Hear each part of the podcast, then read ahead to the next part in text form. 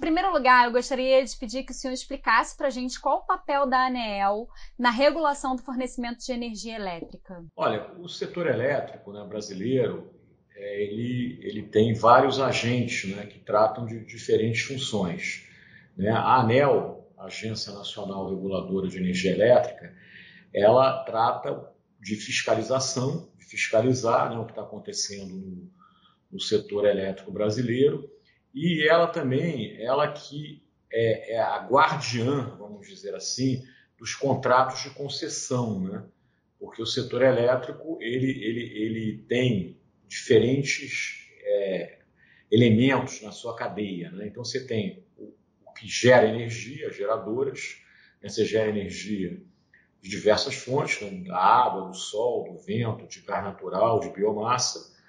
É, você tem a, os, as transportadoras, né, ou as transmissoras de energia, né, que levam essa, esses blocos de, grandes de energia até é, a, a, as linhas de distribuição, né? e aí no caso você tem as distribuidoras que levam né, a energia até o consumidor final. Além disso, também você tem na cadeia a, os comercializadores de energia elétrica, né? Que atendem o que a gente chama de mercado livre, que são grandes consumidores que podem negociar e comprar energia diretamente é, do gerador, né, é, é, é, sem passar pela distribuidora, né, que atende, na realidade, o pequeno e médio consumidor. Né? Então, a ANEL ela, ela, ela, ela, é garantista, ela, ela é a guardiã desses contratos, né? principalmente os contratos de concessão, que são das transmissoras e das distribuidoras que funcionam num regime de tarifa. Né? Por quê? Porque a, a transmissão da energia, a distribuição, ele é um monopólio natural, né? diferente da, da geração e da comercialização, aonde o sistema é de preços, onde você não tem um monopólio natural. Então, a, a ANEL, a função principal dela é tomar conta desse monopólio natural para que o consumidor né, tenha um produto é, é, de qualidade e uma tarifa né, que represente né, o, o risco que esse negócio envolve. O marco da energia elétrica muda alguma coisa nessa atuação?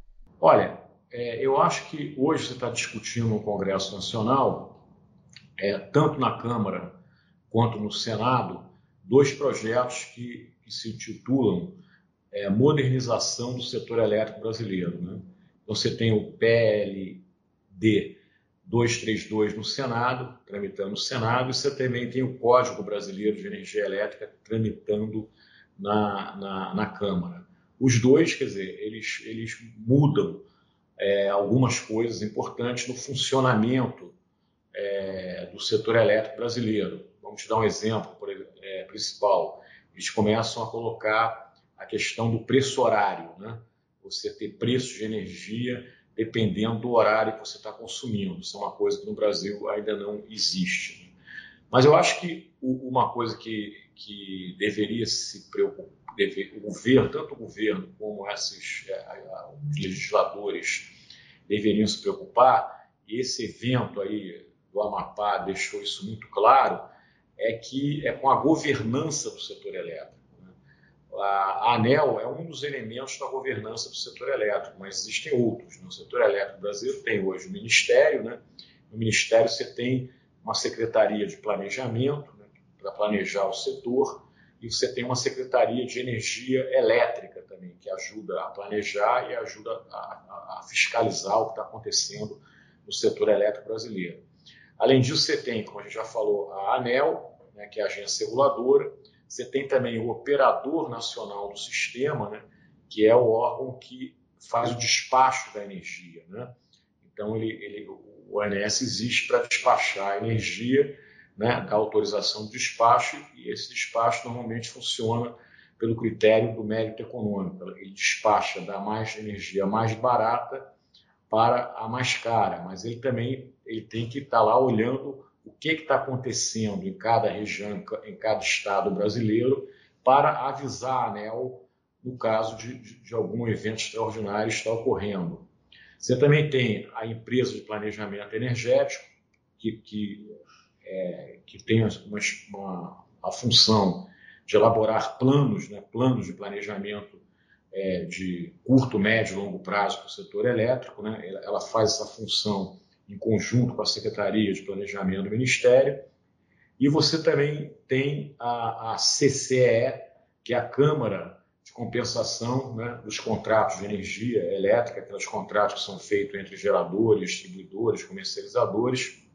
E, por fim, você ainda tem a Eletrobras, que continua sendo uma empresa estatal. Né? Existe um projeto tramitando no Congresso para privatizar a Eletrobras, mas esse projeto ainda não foi aprovado no Congresso, então a, Eletrobras é, continua sendo uma, uma, empresa estatal. O que, o que eu advogo é que hoje, na minha opinião, não está muito claro, quer dizer, aonde começa a função de um e aonde termina a função de outro. Então, acho que é, seria importante se rever essa governança para, inclusive, delimitar as fronteiras de atuação de cada órgão desse, para quando ocorrer qualquer problema no setor elétrico, como aconteceu na Amapá, a gente, esses, esses diferentes órgãos funcionem em conjunto e também a gente possa entender se houve algum culpado ou se algum dos órgãos é mais culpado do que o outro pelo que está acontecendo. O que representa o marco de energia elétrica para o consumidor? Olha, eu acho que o consumidor é uma energia elétrica hoje, né, é um produto é, essencial para o consumidor, né? O mundo, né, cada vez ele está mais eletrificado. Né? Eu costumo brincar que hoje o objeto mais importante que a gente não consegue viver sem ele é a tomada. Né?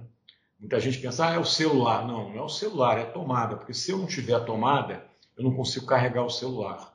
Então, hoje, a energia elétrica é uma coisa, e a gente viu isso né, nesse lastimável é, é, acontecimento do Amapá, né, onde as pessoas ficaram ali 20 dias sem energia elétrica, né?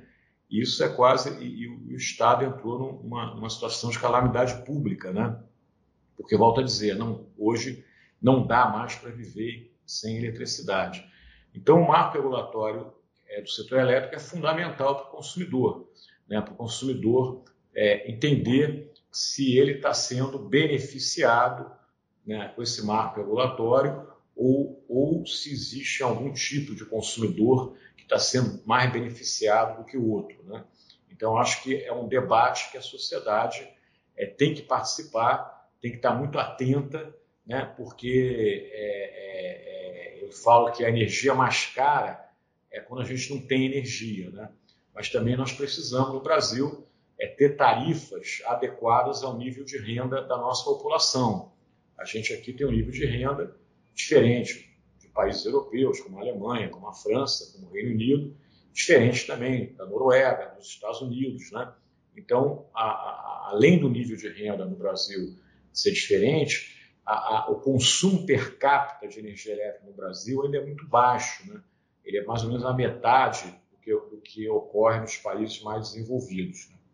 E também a qualidade da energia no Brasil também precisa ser discutida. A gente tem uma qualidade de energia muito ruim ainda. Né?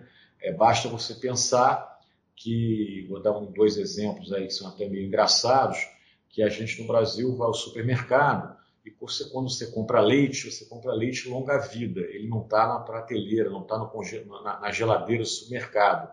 Né? Por quê? Porque como a gente tem uma energia de baixa qualidade, que oscila muito, o leite poderia estragar na, na, geladeira do supermercado. Quando você vai aos Estados Unidos e na Europa, não existe leite longa-vida. E outro objeto também que mostra a baixa qualidade da energia brasileira é o no break, né, que se coloca no seu computador. Né? No break você coloca por quê? Para você evitar é, perder as suas informações ou até queimar seu computador numa queda de energia. Né? É um aparelho também que não existe em países onde a qualidade da energia é, é boa. Né? Então, é, é, é, é, a gente, como consumidor, tem que olhar se o marco regulatório, é, o que, que ele está colocando como política tarifária e o, o que, que ele está colocando no sentido de melhorar a qualidade da energia que, que nós consumimos. O marco prevê que o consumidor possa escolher a empresa que vai fornecer energia para ele. Esse é um ponto importante? É, olha só, uma das coisas do marco regulatório é você delinear uma, uma, uma transição aonde daqui a alguns anos a gente possa escolher de quem a gente quer comprar energia. Como eu te falei, hoje já existe um mercado livre no Brasil, mas que atende só grandes consumidores. Mas mesmo assim ele não é pequeno. 25% da energia é, comercializada no Brasil, de energia elétrica, é no mercado livre. Né? E a tendência e a ideia do marco, né, como já existe em outros países, é que até nós, pequenos consumidores, consumidores residenciais, possamos no futuro é, escolher né, é, qual, é, qual é a empresa que, me, que vai atender no suprimento de energia, né? como, é, como é, é, é, parecido com o que já ocorre hoje aqui no Brasil no celular. Né? Você escolhe a operadora que você quer é, que te atenda né, no teu celular. Então, isso é uma coisa importante, uma coisa, é uma tendência mundial.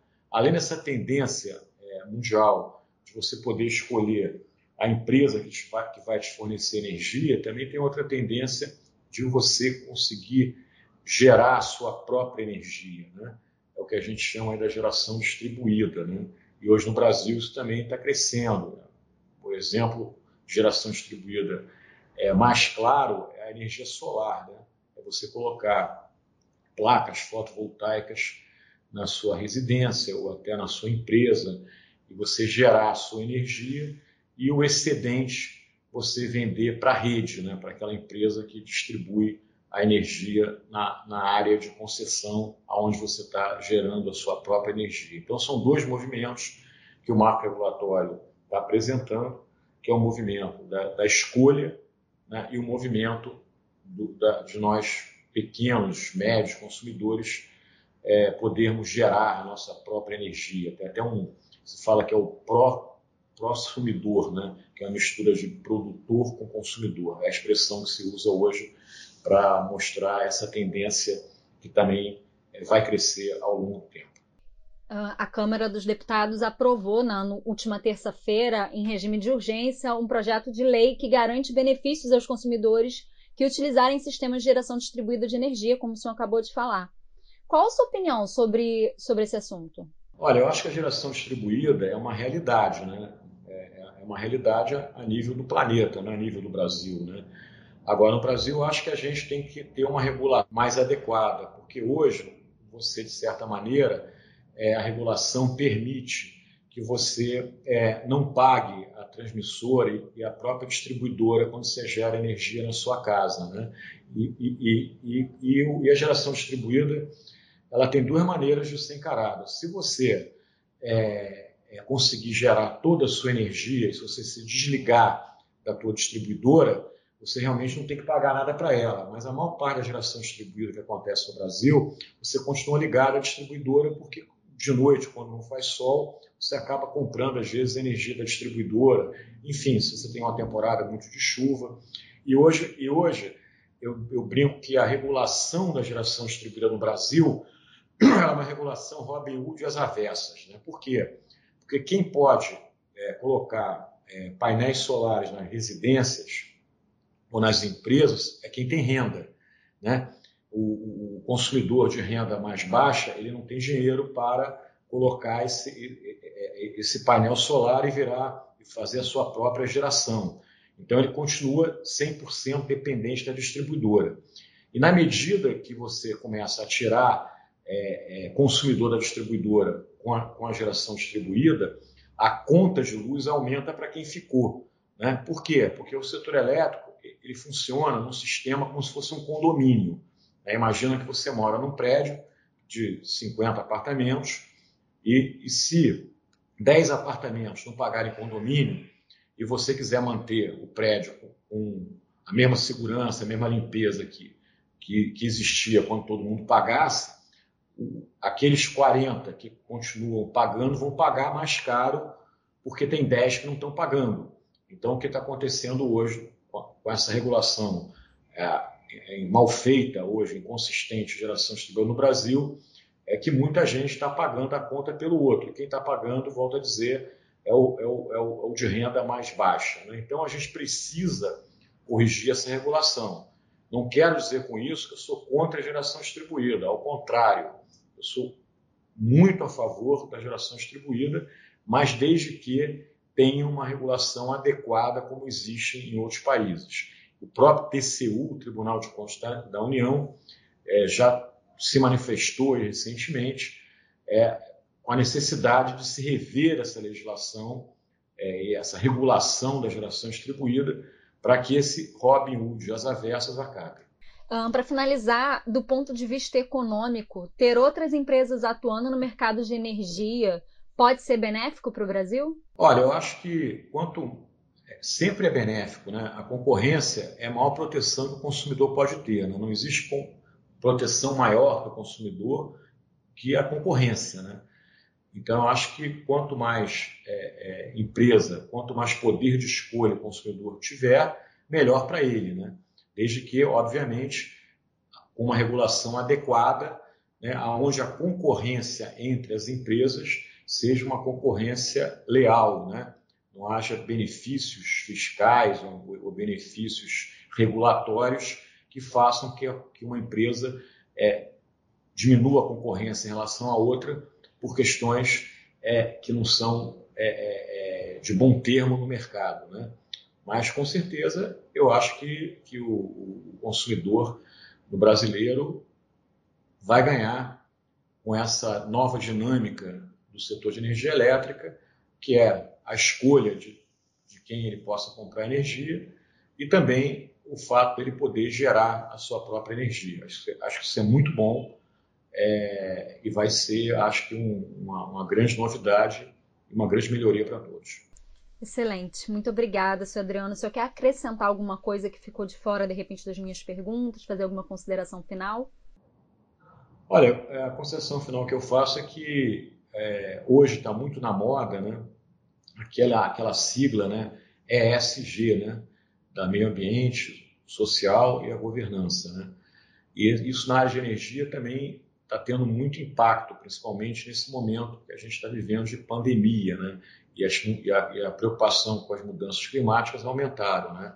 Mas eu acho que no Brasil a gente já tem uma matriz elétrica bastante limpa, uma das mais limpas do mundo, e a gente tem que, talvez, no caso brasileiro, deveria alterar a ordem dessa sigla, né? Ao invés de ESG, deveria ser SEG, né? Porque a questão mais importante para o Brasil é a questão social. Né? Não que a questão ambiental não seja fundamental, mas acho que o social, antes de tudo, tem que vir na frente.